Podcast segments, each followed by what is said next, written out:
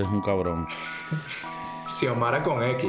Pero se con X, con X, coño, de raíces vascas, quién sabe.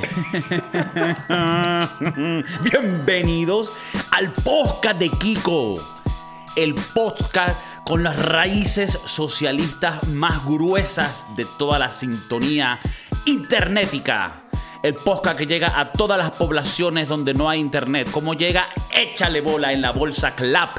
El podcast con más redacción, con más números en todas las plataformas. El podcast bolivariano, el podcast que honorifica a Chávez, Maduro y Castro. El podcast de Kiko. Bienvenidos, Maurice, el chef de la casa y el chef de tu casa, papi. Michelin, si no sabes qué es, búscalo. Y no son los cauchos que le pones al carro. Justamente yo te iba a decir que yo era el gordito Michelin. Por los Ah, cauchitos. tú eras el. Coño, yo no lo dije por eso, lo dije era por su, por su, por su clase. Pero, pero somos unos gorditos, sí. Queremos rebajar también. Estamos más Ah, buenos sí, de lo sí, que par- parecemos. También, coño. ya hemos mostrado fotos cuando éramos los cara shower, cuando estábamos de moda. ¿Qué tú crees que pasaba en esos días? ¿Qué tú crees que pasaba? Puro No puedo, no puedo decirlo porque es ilegal. No, mentira, ilegal no. Consensual. Ok, mira, eh, empezamos. El podcast de Kiko es una base importantísima para todos los chavalillos y señores como nosotros que queremos emprender en el mundo de las carreras, trabajo o qué otras cosas más da tigre para ganar dinero, para pagar las vainas. Porque si no pagamos las vainas, para la calle. Y si estamos en la calle, es jodido. Nadie- tú no coges culo, tú no coges culo en la calle. Bueno, O sea, viviendo en la calle. viviendo en la calle. O sea, coges culo en la calle, pero te la tienes que llevar a un lugar. A tu aposento. Exacto. Entonces, uno necesita un trabajo, todos necesitamos un trabajo. Idealmente, idealmente, la situación que uno busca es como la de Chef Maurice, que aquí tú lo ves con su cara de humilde, pero él, él trabaja en lo que ama. Él es chef. Bueno, esto lo, lo de antes dirá, coño, lo dice, lo dice en todos los episodios para que se lo aprendan, no joda. Ma- Maurice, el chef Maurice, ni siquiera su chef, porque ahora ella es head chef. Maurice Coño. es el head chef de uno de los mejores restaurantes de San Francisco. No voy a decir más ubi- ubicaciones ni localidades porque lo pueden conocer y lo pueden echar porque él no puede estar en este tipo de podcast. Él no puede estar aquí hablando con gente esta- estas huevonadas. Pero él trabaja en lo que ama y esa vaina es de pinga. Coño, que él quiere progresar, que él quiere tener un mejor tra- que algún día montar su propio. Es verdad, pero está ya en el, en el, en el camino del progreso de lo que a él le gusta. Yo, por lo menos, todas estas cosas que me gustan hacer no ganan nada de dinero. Entonces, tengo que hacer otra cosa que no me gusta para pagar los biles, pues. Los biles, los biles, los gastos, el alquiler, papi, la comida, la yepa. ¿eh? Y una de las cosas más importantes para conseguir un trabajo son las entrevistas, son ese primer contacto que tienes con esta compañía, ¿no?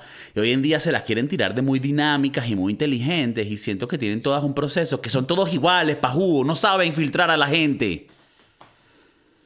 Tanta preguntadera, tantos juegos mentales y a la final contratas a puro mongólico. Puro retrasado mental. En el trabajo mío, ¿cuántos mamíferos no han pasado por ahí que tú dices, este bicho, eh, ¿cómo lo contrataron? Pero ve tú haces una entrevista para intentar progresar en tu mundo y esto, Mauricio, estoy seguro que también es algo que podemos comparar y quiero que nos explique también cómo es en el mundo tuyo, en el mío más corporativo, tristemente, en el tuyo más... eh, en el mundo de la comida, ¿no? Culinario. Y aunque tendrán sus diferencias, también tendrán sus similitudes en las típicas estrategias de los entrevistadores, que es como que pareciera que es que se metieron en una página de internet, cómo entrevistar a nuevos empleados. Y preguntan ahí las mismas preguntas de siempre. Cuando, cuando has estado en una posición de frustración donde tú resolviste la situación y cómo te sentiste después y cómo se sintieron tu compañero. Hmm.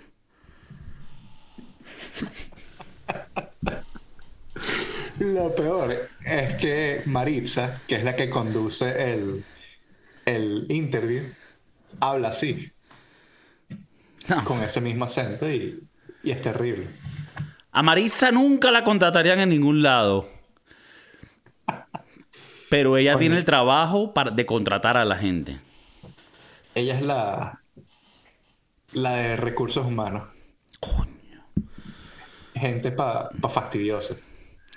¿Sabes, qué, ¿Sabes qué es lo bueno de, de mi trabajo? Que la gente de recursos humanos es mi jefa. Y entonces la, la caraja... Y tu jefa es, es otra persona, obviamente, es jefa, pero como que dice, es, es otra chef ahí.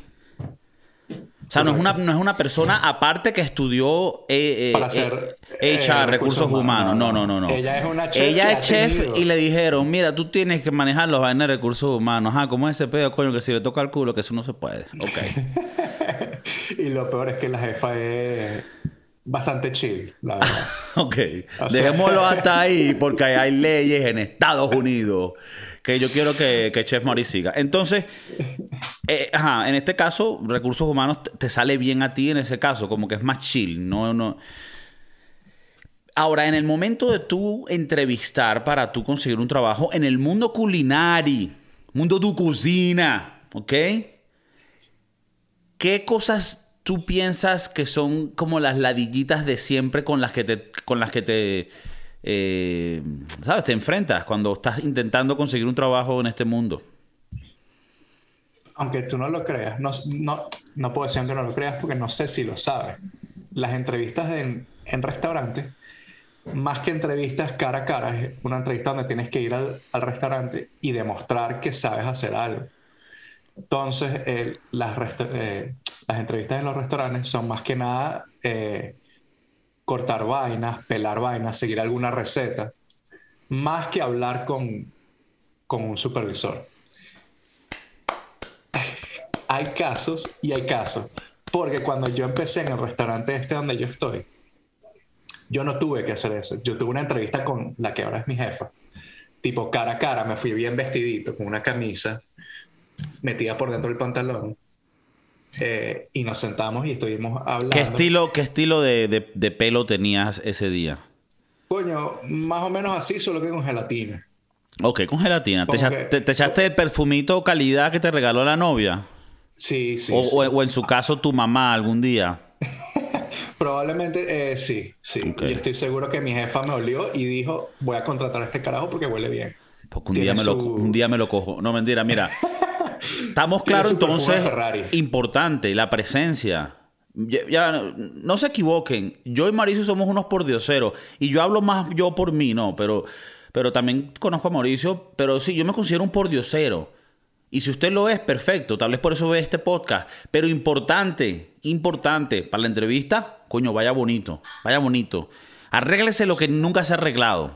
¿Sabes qué es lo más chistoso de todo? Que cada vez que yo voy a una entrevista nueva en un restaurante, yo trato de rebajarme la barba para parecer una persona que no tiene, ¿sabes? Eh, el, el aseo eh, personal es muy importante eh, y no quieres que tu barba sea demasiado grande. De hecho, hay muchos restaurantes con tres estrellas Michelin que no te dejan usar barba. Te hacen afeitarte. No ha sido mi caso. Yo me he afeitado y después que hablo, que me, que me contratan, hablo con los jefes y me dicen, "No, a mí no me importa si tienes no, con tal que no caiga un pelo en la comida. Cero pelo. Entonces ahorita eh, tengo la barba bastante crecida.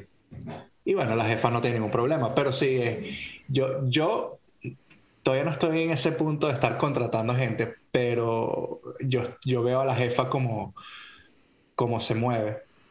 Y, y sí, eh, para ella es importante como que, que tengas un aspecto limpio, aseado Claro. por lo menos. Que te eches un bañito cada dos días, por lo menos. Mínimo.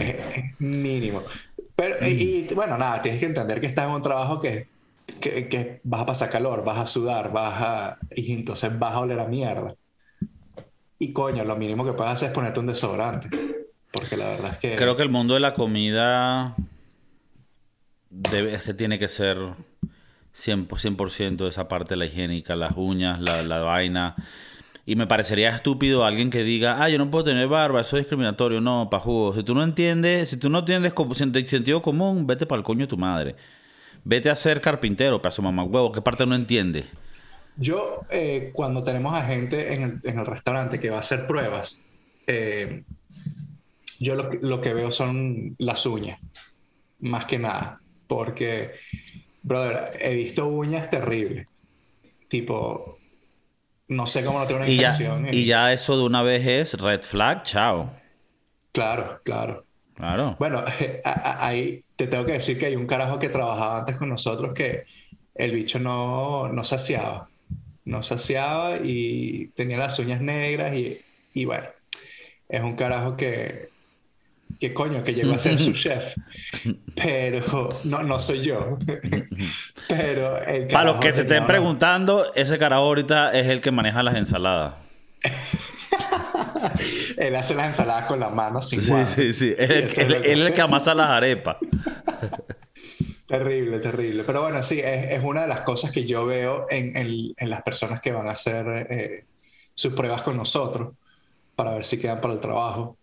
Eh, la jefa a veces se, se, echa una olida a la gente, como que pasa por detrás y dice, ok, este, este huele bien. Me parece perfecto.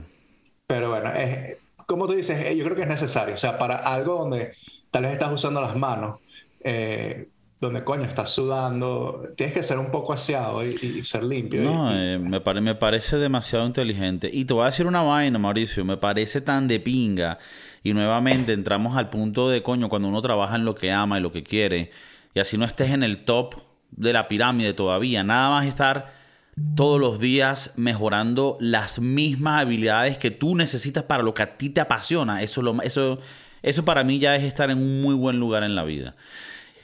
Pero me parece increíble que como en el trabajo tuyo, hay muchos gremios así que son más artísticos, en donde la entrevista, donde el filtro para tú entrar en un trabajo es más que todo hacer, probarles a ellos el trabajo que tú haces. Y eso me parece de pinga porque es, es como que al grano. En cambio, cuando son más trabajos corporativos, es mucho juego mental pajúo, que todavía no entiendo, yo no sé si ellos están buscando es que tú improvises o que, o que te memorices historias y vainas. Y bueno, asumo que aunque tú, como siempre hacemos recordar a la gente, un chef conocido mundialmente, una persona que ahorita está, los acolytes, estuvo en el Met Gala, el chef Maurice, pero tú también estuviste en épocas donde tú tuviste trabajos tal vez oficinistas, corporativos, o tuviste esa experiencia de tener que ir a ese tipo de entrevistas. Sí, definitivamente que antes de conseguir lo que quería hacer, tuve unos trabajos de mierda donde me tuve que ir a entrevistar con gente que la verdad era una pérdida de tiempo y, y más bien doy gracias de que no me dieran esos trabajos porque pude llegar hasta acá. Pero la verdad es que hay preguntas que te hacen que, que verga, que es más pérdida de tiempo, más, más seguir un guion, una línea que otra cosa, ¿no? La típica pregunta cuando vas a, una, a, un, a un trabajo corporativo es, dinos una experiencia en donde tú estabas en una situación de frustración y tú, sí, tú sí. y tú ayudaste a un colega para que esa frustración se pudiera efervecer y se fuera. Y cuéntame cómo te sentiste después de que tú solucionaste la situación de la frustración. Gracias. Es, es terrible. Esas preguntas son eh, son terribles. Por ejemplo, una de, esas, de ellas que, que, que, me, que me causa eh, risa es, ¿qué traes tú a esta compañía? ¿Qué, ¿Qué, le puedes proveer tú a esta compañía? Y tú le dices, nada. Machete pareo, no. Machete. Que eh, se agarren. Qué loco, ¿no? set of hands. Eh, yo, yo, creo que... Eh, es que las preguntas que, por ejemplo, aquí estoy metido viendo un par de preguntas. Eh, dime de alguna vez que, que, la cagaste y qué hiciste para mejorar el momento, o sea, para mejorarlo, para que no fuera. Y, y coño, no, no sabría qué, qué responder. ¿Por, ¿Por, qué te han votado un trabajo? Cuando te preguntan, eso sí me lo han preguntado. ¿Por qué te votaron de tu último trabajo? Coño, mano, tenía 16 y estaba ese carro prendido, tú sabes, el Bob Marley. ¿Qué pasa, mano? No, ¿tú sabes qué pasa? ¿Sabes qué es lo que pasa? Que ese tipo de preguntas... ¿Qué te pasa, mamá huevo? Aléjate. Aléjate. ¿Cómo que, cómo que cómo me votaron? ¿Qué tú, qué, qué tú eres? ¿Tú crees ver? ¿Por qué tú asumes que me votaron? Primero que todo, mamá a mí nunca me han votado en nada. Porque nunca he trabajado. Segundo. Segundo. ¿Qué coño madre pregunta es esa, bicho? Yo a ti te he preguntado que cuando te han montado cacho, cuando te ha dejado la mujer, mamá huevo. Son meras personales. Me han votado tres veces, chamo. no, mira, pero, eh, eh, eh, o sea, literalmente eso es legal. ¿Cuándo, ¿cuándo te han votado? Coño, yo. verga, no. Ap- Aparentemente sí, porque es una pregunta que se repite varias veces en, en estas entrevistas de trabajo. Maldita sea. Pero una, otra que llama atención es que ¿cuál es tu, cuál es tu salario actual? ¿Tú qué dices? Por ejemplo, si tú ganas 20 mil dólares Alto, al año, mami, ven alto. Voy para arriba. ¿Cuánto gano? Gano Eh, tanto, papi. Gano tanto. pero- y con ustedes quiero este un poquitico más. Porque quiero que este coño, esta empresa es calidad.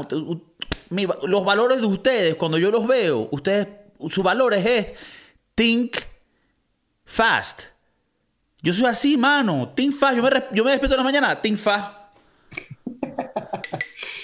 Tú, tú pones más o menos como un averaje. Por ejemplo, si tu, si tu salario anual es de 20 mil, tú dices, ok, 25.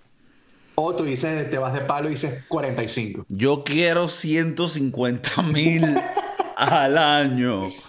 Y No, lo, que es- lo que estás es aplicando para ser barista de Star Wars.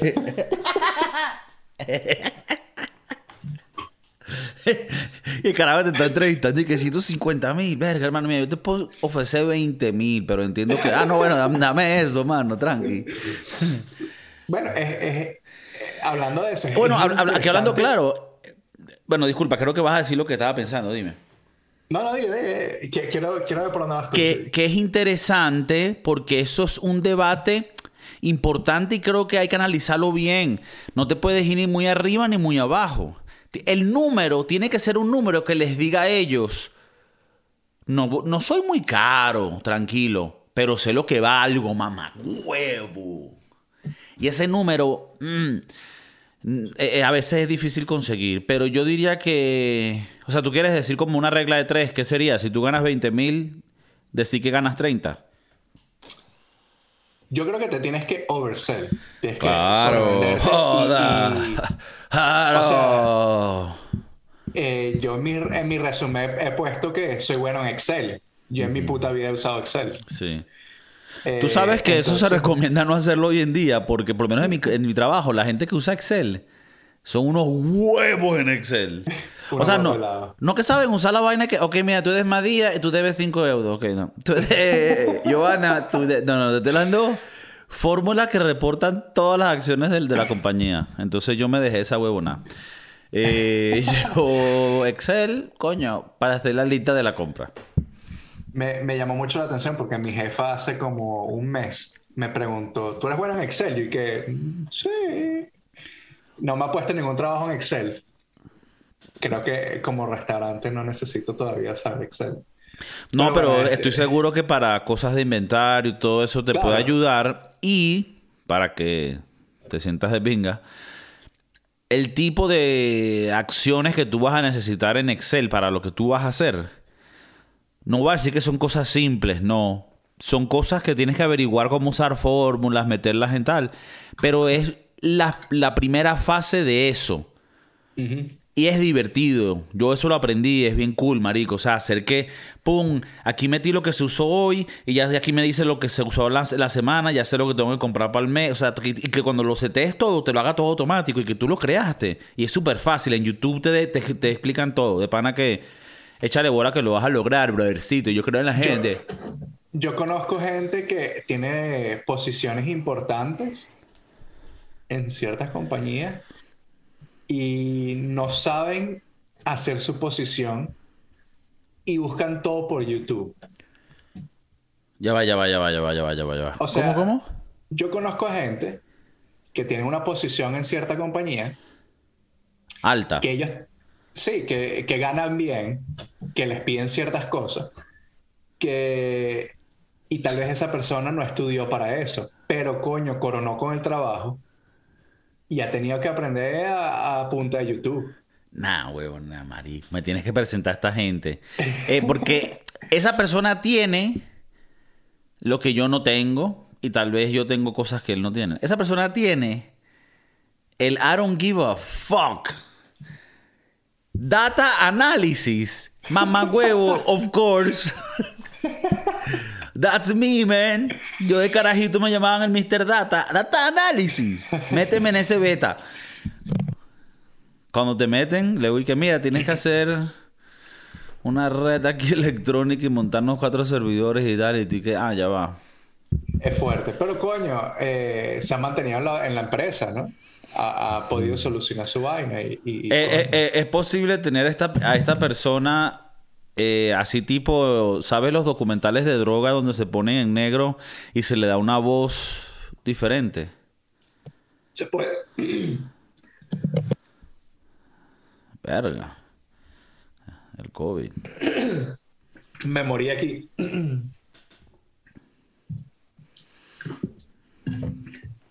Una disculpa. Sí, tranquilo. no, no. No, eh, se puede tener, se puede tener. Eh, le cambiamos la voz, le ponemos un filtro negro y que nos dé esos detalles. Coño, yo quiero saber cómo esta gente se mueve en esos mundos. ¿Sabes? Arrecho así. Mira, ¿qué posición? Data analysis. No, no, ¿qué es lo que? Network. Ajá. Ah, engineering. Ok, I Sí. Te puedo decir que eso es algo que eh, esa persona es inteligente porque me imagino que cuando hizo su entrevista, o sea, he oversold the fuck out of it. Ajá, sí, se, se, sobrevendió. Se sobrevendió. Y, y, la compañía picó. La compañía cayó. Bueno, para los chavalillos por ahí, tiren, tiren. Pero estudiense el beta para que no lleguen ahí como roble pa' jugo.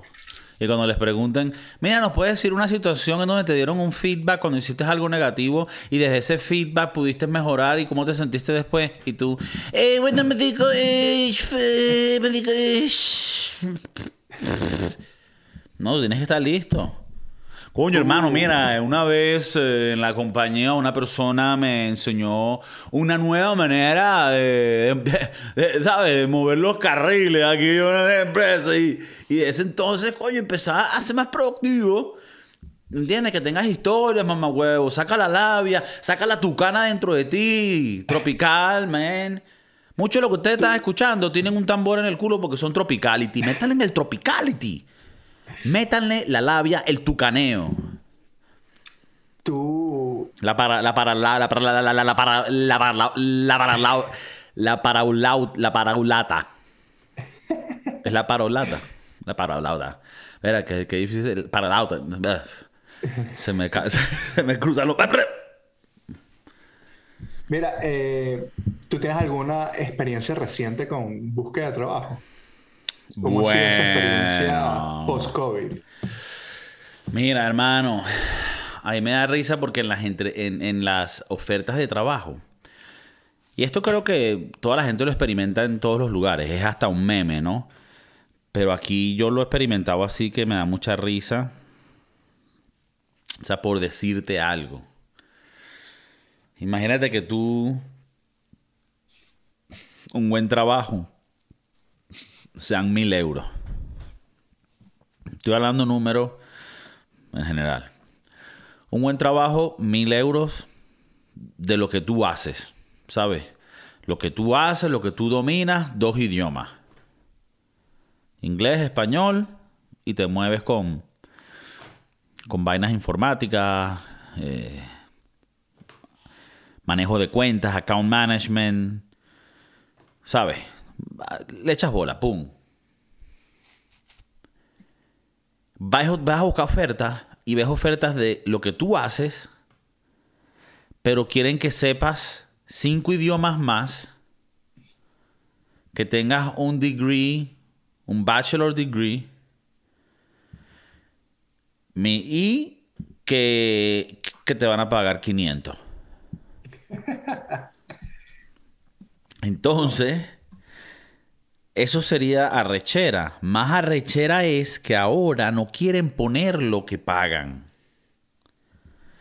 Entonces tienes que calar todo el proceso. Entonces, es importante para la gente que está en este beta. Si ustedes ya saben lo que ustedes están buscando y no, y no quieren bajar de ahí en ese momento, o sea, están buscando más, de una vez a veces te van a decir, coño, no, no te podemos decir ahorita, eso más adelante en el proceso. Tú le puedes decir, bueno, pero yo te puedo dar, decir a ti cuáles son mis expectativas. Y si ustedes no están dentro de mis expectativas, me pudieras decir, así no perdemos el tiempo de los dos. No solo consigues que, te den una respuesta, pero logras mostrar una pieza de ajedrez ahí para decirles a ellos, mamagüevo Ya, estás viendo a quién vas a contratar. El lobo de Wolf Street, mamagüevo. No sé por qué dije Wolf Street, como si fuera la, calle de Wolf. El lobo de Wolf eh, Street. Coño, eh, ¿sabes que es una parte del proceso de, de, tener un trabajo? Es cuando llega el momento de que, ok, te aceptaron el trabajo, llevas un año en el trabajo, pero es hora de ganar más platica. Claro es hora de pedir su aumento, alguna, algún extra en el paycheck. Coño, esa, esa es, la, la, parte que yo nunca he tenido. He tenido success, pero no es algo. Me lo han dado, no es algo que yo lo he tenido que pedir. Eh, pero conociéndote y conociéndome a mí, es algo que, coño, se nos puede dar un pelo difícil. Se Pero cuando hay que hacerlo, hay que hacerlo. Se nos puede dar más difícil por nuestras personalidades, sin embargo, y eso también se lo digo a la gente de afuera, de afuera aquí de la, la sintonía física, ¿no? Porque obviamente hay gente que está aquí también, fantasma. En este edificio se, murieron un coñazo de viejos. Estamos en España, menor. Pero digo los que están allá afuera viendo, ¿no? Eh, ¿Qué estabas diciendo, Mauricio? Disculpa. Lo del aumento de sueldo. Aumento de sueldo esto se practica y esto se mejora. Y tú lo que tienes es que, pum, poker face, mostrar esa cara y, y, fuck it, fuck it. Y hay que hacerlo, hay que hacerlo, hay que hacerlo. ¿Sabes qué es bueno? Ve a burda entrevista, ve a burda entrevista. Y no lo veas como una pérdida de tiempo. Apréndete todas las, las estrategias de la gente. Boom, boom. Vas anotando cuáles son las preguntitas. Ten los escenarios ya hechos. Una, una vez cuando yo estaba con una señora, ella me dijo que se sentía mal y yo da, ayudé, yo ya me da ambulancia. Entonces yo podía ser una persona asertiva y que buscara soluciones e improvisa para mejorar. Entonces, pum, va anotando la historia. Otra historia. Una vez en un trabajo, vi un mamá huevo ahí que se estaba robando la leche. Y yo te dije, mira, marico, no huevo, nada. Tú te vas a robar esta leche. Este llamaba Jodecito. Y Jodecito me dijo, coño, marico, pues de qué caí. Pum, pum, le dije al jefe, lo botaron. Y bueno, él después se mató porque era muy pobre. Pero coño, ¿me entiendes? Honesto.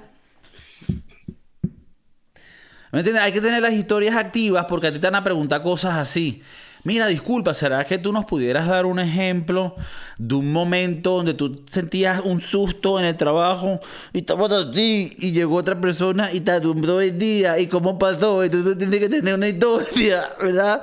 Preparada para que, sí, mira, señora, eh, que yo tuve. ¿Me entiendes?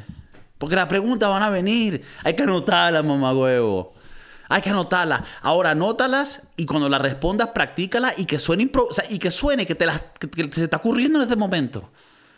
El arte del stand-up, huevo, es una rutina practicada, eh, no joda, precisiva, precisión, pero te la estoy contando como si fuera un chiste de la noche. Así tienes que estar toda la entrevista. Todo está memorizado, en teoría, ¿no? pero lo estás ejecutando de manera orgánica que parezca real. No joda, tienes que meterle duro y ese trabajo será tuyo. Y hazte valer, mamá huevo, que tú tienes toda. Tienes tanto por dentro, tienes tanto en ti. Tienes tanto atento. ¿Tú qué piensas, Mauricio? No, no, no, estoy, de acuerdo, estoy de acuerdo. Mira, eh, te quiero entrevistar yo aquí. Vamos a poner que tú, tú estás buscando un trabajo y, y yo te voy a entrevistar. Ok. Pero hoy en día se hace nada más por cámara porque, bueno, tú sabes, la palabra por C. La palabra por C. Entonces, eh, buenas tardes, don Carlos. ¿Cómo, cómo está usted? ¿Qué, qué lo trae a nuestra compañía? No, no, no digas mi nombre de pila, ¿ok? Cuyo Don Kiko. Que yo soy un nombre, un nombre anónimo. Escondido de la revolución. Eh, Coño, Kiko. Te está buscando. Me puede llamar Kiko. Kiko. Ok, Don Kiko. Eh, dígame un poquito sobre usted. Mira, te, te explico. Yo, yo nací en Venezuela, ¿verdad? Cuando, bueno, cuando era... Esa es la típica. Típica, mira, yo nací en Venezuela, ¿verdad? Y bueno, ¿Sabes? La pobreza. el tantos mundo. recuerdos, vine de abajo, ¿me entiendes? Pero mi- mis padres, conchale, con, con tanto esfuerzo, pues ellos me sacaron del país y me dijeron, hijo, vamos a llevarte a Miami. Allá, bueno, yo, pues, tantas enseñanzas, tantas experiencias que, bueno, me, me forjaron la, el hombre que soy hoy, una persona responsable, decente, eh, que, bueno, que siempre está buscando progresar y ver cómo puede ayudar el ambiente alrededor de él, ¿no? De verdad que ese es, ese es Kiko, ese es Kiko. Cool. Eh, muy buena respuesta, muy buena respuesta. Eh, si fuera nada más por esa respuesta, yo te agarraría, fueras parte de mi equipo, pero tenemos que seguir con, con las 250 preguntas que tenemos aquí. Pero bueno, hay que, hay que llenar el tiempo y, y hacerte perder tu tiempo más que nada, porque ese no vale nada. Obvio, obvio, no, eso es entendible. Dime un poquito sobre tu resumen. Aquí dice que trabajaste para JP Morgan eh, y para, no sé, para Bocelli's Pizza. Es bastante drástico ese cambio. Drástico el cambio y, y- y es por ende que tienes que tomar en cuenta que yo soy una persona que, que puedo estar aquí abajo y luego aquí arriba. Esa es la capacidad que tengo yo de, de escalabilidad, de escalabilidad, ¿me entiendes? De escalabilidad. Yo cuando me enfoco en, un tipo de tarea yo logro maximizar los resultados de tal manera que la producción incremente de una manera exponencial. Por eso cuando yo estaba en Bocelli al principio y hacía pizzas, bueno, las hacía bien, ¿verdad? Las hacía bien, pero cuando llegué a JP Morgan ya sabía mover los números. Cuando entré en la Matrix ya no supe salir. Y el dinero era demasiado. Pero así como subes, pum, caes. Y todo me lo bebí eh, y me lo llevé a Ibiza haciendo cosas que se hacen allá. Coño, Y por sería eso... muy- sería muy interesante que estos entrevistadores te, te den su respuesta eh, lo más eh, honesto posible. O sea, de toda la paja que me acabas de decir, que yo como entrevistador te diga, verga, ¿qué habla paja eres? Eh, eh, pero bueno, aquí seguimos con... con No, porque. ¿sabes, si sabes qué, qué pasa? Que cuando tú me preguntas eso a mí, déjame te respondo algo aquí, entrevistador de hoy en día. Tú me preguntas estas cosas y me dices que tú me deberías de decir que habla paja. No, no, no, no. Tú me estás preguntando esto porque tú quieres que yo te hable paja. Claro. Tú quieres que te Claro, hable paja. Porque tú me estás preguntando preguntas que solo me incitan a hablar paja. ¿Por qué no me preguntas la cosa vez- de verdad? ¿Cuánto quieres ganar? Tal vez Ah, ah. yo como entrevistador quiero ver cuál es tu grado de pajez. Exacto, porque tú quieres estar claro. Tú quieres saber si este bicho lo tengo hablando con un cliente, va a, hablar- va, a poder hablar suficiente paja con el cliente para envolverlo y. Yo creo, o sea, yo literalmente creo que están testeando qué tanta paja puedes hablar orgánicamente. Porque, hermano, estuve recientemente en una entrevista de una hora. Pero Mauricio, una hora Sí, claro, no, mira, eh, en realidad yo puedo traer confianza, seguridad a la empresa que, que creo que de verdad va a darle un boost muy fresco a todo el equipo. Y, yo siempre, mira, cuando yo llego, los sistemas que yo veo, yo los quiero perfeccionar. Es, es parte de mi personalidad y por ende es que lo llevo a cabo de tal manera, tan orgánicamente, con tanto cariño, porque es algo que viene de mí, precede de lo que yo soy. Una hora, así. Qué, qué terrible. Yo creo que estas, eh, estos procesos de, de- de agarrar gente del trabajo es muy, ha, ha empezado a caer en un modo muy anticuado, Arcaico. arcaico. Es- es- creo que es muy... Tal vez, coño, meter a la gente en... Si estás aplicando para cierta posición, ok, demuéstrame que lo sabes hacer, así como lo tenemos en el restaurante. Claro. Demuéstrame que sabes pelar papas. Bueno, demuéstrame que sabes meter números en Excel. o- Mira, hermano, yo tuve una situación en donde yo empecé un trabajo y no fue uno de los mejores trabajos que tuve. Pero parte de la selección, marico, éramos como 20 carajos aprendiendo unos programas y haciendo una- unos, unos ejercicios con el programa y tal. Y eventualmente ellos filtraron de esos 20 a tres de nosotros que, que podían moverse bien con el, con el programa. Y después de esos tres quedé solo yo trabajando en la vaina esa. Pero ahí no hubo preguntas de, mira, cuando tú eras pequeñito, hubo un momento en donde tú te sentiste que tú podías hacer más y lo lograste.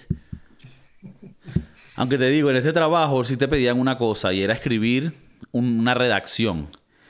Y esto es en España, un call center. Y aquí hay tanto venezolano que llegó. Y eso, y eso es uno de, de, los, de los trabajos que muchas veces buscan, entre muchos, ¿no? Los que saben inglés. Y entonces te piden que escribas, para, para ver si sabes inglés, escribe una vaina redactada en inglés. Y marico, lo que yo escribí y lo que todos escribieron a su manera y con sus niveles de inglés fue I come from a country where democracy is not no more. When I was a little kid, I lived in a beautiful place with the guacamayas and the beautiful Avila. I used to eat the cachapa and the empanadas and I used to go to the beach. Y, te, y esa es toda la vaina. Pero creo que para darle un poco de conclusión, conclusividad, concluida a, este tema, es que están arcaicos estos modelos para, para conseguir trabajo. Tiene que ser algo más práctico, más al punto. Una entrevista de una hora, coño, por lo menos media hora, ponme a hacer ciertas prácticas, ejercicios. Diseña un tipo de test que puede que no tiene que ser un test escrito, puede ser un test computarizado y de mil maneras que te dejen saber cómo yo respondo, cómo yo puedo accionar un, sabes, una situación que ustedes manejen. En el mundo de la cocina me parece perfecto. Coño, mira, cocíname aquí una un beta calidad. En el mundo del tatuaje, coño, muéstrame tu portafolio que has tatuado tú. En el mundo del arte, esa cosa, me encanta que tú puedas, hermano, mira, este es mi portafolio. Usted escuche y vea y usted me dice. Eso es bonito. Me encanta cuando el, trabajo habla por sí solo. Y odio tener que venderte algo que ya yo soy. ¿Me entiendes? Es como, ah, es un, es un proceso tedioso. Te come el alma. Te come el alma, marico. Tiene, tiene sentido. Tiene sentido eh, demostrar puedes hasta demostrar lo que vales. Porque capaz eres un huevo pelado con la vaina de los números y los bichos se quedan y hasta te ofrecen más plata. O sea, eh, creo que sí, sí, ahí tienes razón, estoy contigo, que tienes que de alguna forma demostrar que, que vales para el puesto, ¿no? Para nosotros es, ahorita en, esta, en este momento que estamos en la pandemia, post pandemia, eh, no tenemos tanta gente que quiera trabajar de la cocina, entonces tenemos mucha gente que se salió de sus trabajos de, tech, Facebook, Google, y, hacen esto como hobby y no saben. Entonces es bastante complicado, siento yo que es bastante complicado enseñarle a alguien que no tiene mucha idea de lo que hacemos para que, eh, ¿sabes?, haga un perform a high level. Eh, eh, a mí se me hace complicado enseñar a la gente que no tiene ningún tipo de experiencia en la cocina de cómo agarrar un cuchillo, que es la vaina más básica del mundo. Pero bueno, con mucha paciencia y determinación he, podido llegar ahí.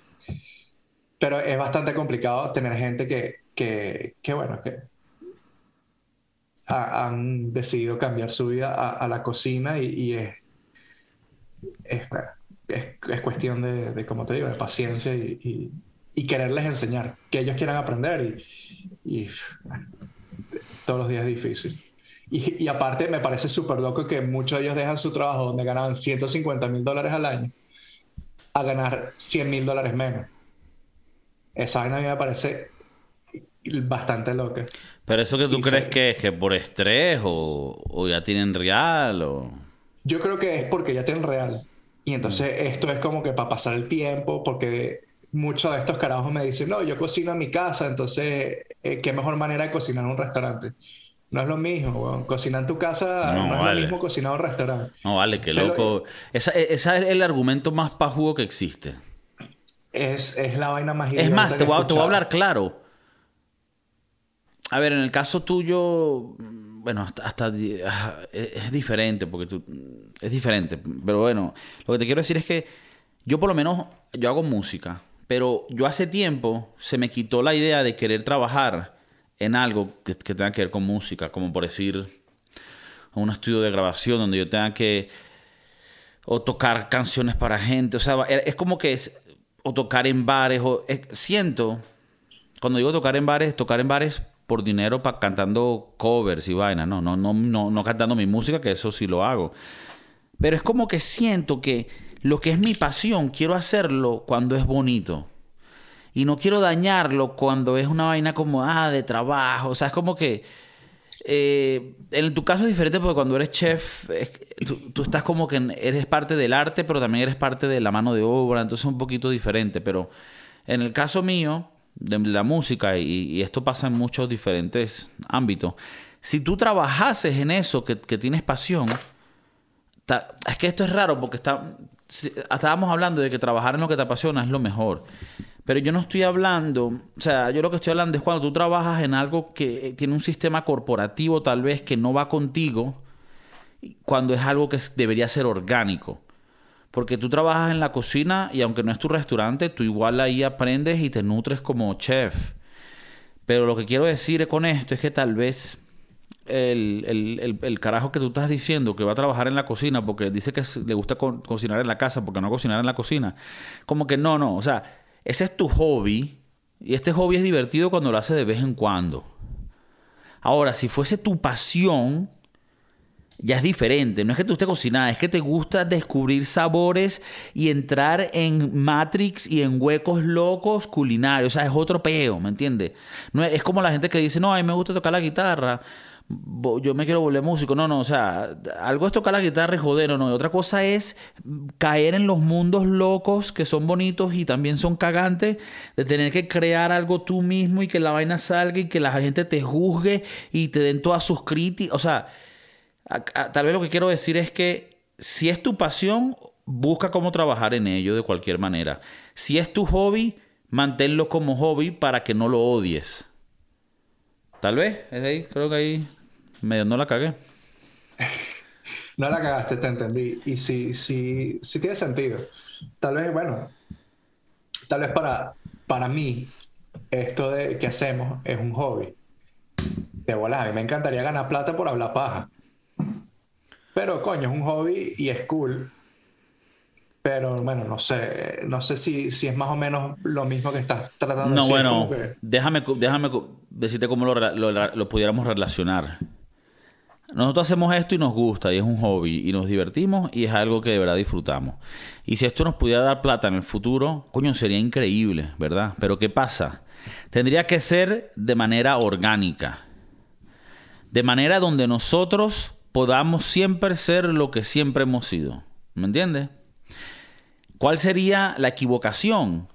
Uno comienza como esto como un hobby, luego me meto en contratos corporativos con marcas que me empiezan a restringir el contenido y ahora ya ni me divierto haciendo lo que hago, lo odio porque no puedo ser quien soy yo ni hacer el show que siempre queríamos hacer. Claro. Esa sería la, manera de, de la vaina. O sea, en realidad lo que es, si vas a trabajar en lo que te gusta, hazlo de la manera que sea orgánica y bonita para ti, independientemente del dinero. O sea, yo por lo menos todo esto que hago, los podcasts, la música, todo lo hago y nada me gana dinero, todo me pierde dinero. Pero lo seguiré haciendo así porque es la, a mí me gusta hacerlo así, como yo quiero. Y si eso llega a dar dinero, coño, hermoso pero que dé directamente de la gente que lo disfruta. No porque va a venir una gente, invertir en uno y decir que y después manejar y tener vainas que eso, yo creo que por ahí va la vaina. Pero bueno, ya creo que ya nos estamos yendo por otros huecos ya más inversionistas, pensando un poco más allá, pero bueno, es importante que ustedes, coño, se suscriban y compartan la vaina para ver si esta vaina surge. Porque ¿qué tú crees si Kiko Cervantes aquí en la casa y Chef Mauricio empiezan a meterse unos realitos de eso? ¿Qué tú crees? Lo que va a venir es más video, más cochinada, coño, más vainita, más cositas ricas, papi, ¿qué tú crees? ¿Tú crees que si yo logro no tener que trabajar todos los días ocho horas, ¿qué, qué tú crees que va a estar haciendo? El contenido bolivariano. Te voy, a hacer, una promesa aquí en este, en este episodio. Coño. Si nosotros llegamos a meter unos realitos eh, haciendo esto, vamos a traer al verdadero tío Martín para que hable con nosotros. Pero esta promesa es para la gente, ¿no? Promesa para la gente. Ok. Para el pueblo. Pero El que, pueblo pide pero que vamos, pero vamos a sacar un- a un tío Martínez. Vamos a sacar al tío Martínez. Al tío A esta persona, nosotros hablamos de una persona que tiene ciertas cualidades. O, o no tiene cualidades, sino es un maldito hijo de puta. Pero bueno, eso es ciertas cualidades.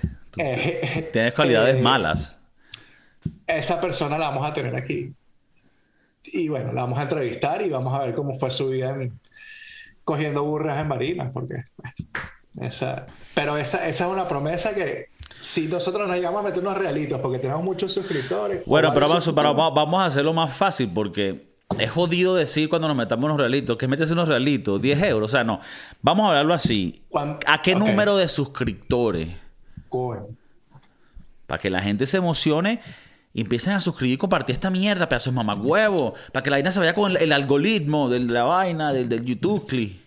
Es que la gente no lo comparte, marico. Es que, pana, son unas ratas, weón. Coño, eh, comparte la vaina, weón. yo creo que tiene que ser un número importante. O sea, tampoco lo, no lo podemos poner de bajo. 100 No mil. podemos Realista. Un número realista. 100 mil no es 100.000 realista. suscriptores. Es, es realista. Coño, yo lo veo que no es, no es nada loco. O sea, es- yo creo que con eso, eso, eso marcaría el éxito rotundo del podcast. Bueno, Y el tío Martínez tendría que venir a, a- a la gala. Tiene que venir engalanado. Que vamos a tener que tener seguridad extra para cuidar las carajitas, sí. Pero hay que traer al Ese tío día- Martínez. Ese día las jevas no vienen al, al podcast. Nada más somos nosotros tres y hablamos un rato. No digo la Pero bueno, gala, sí. porque va a haber una gala, bueno, etcétera. Un Met Gala. Un Kiko Gala. Eh, bueno, esa es mi promesa. A 100 mil suscriptores, vamos a traer al tío Martín. Ok, ya saben, están claros. Sigan buscando mejores trabajos, échenle bola, suenen con seguridad, ustedes lo tienen, ustedes valen más de lo que piensan. Somos humanos malditos que siempre pensamos que somos menos de lo que somos y somos más de lo que somos y de lo que creemos que somos. Nos joda, nos fuimos.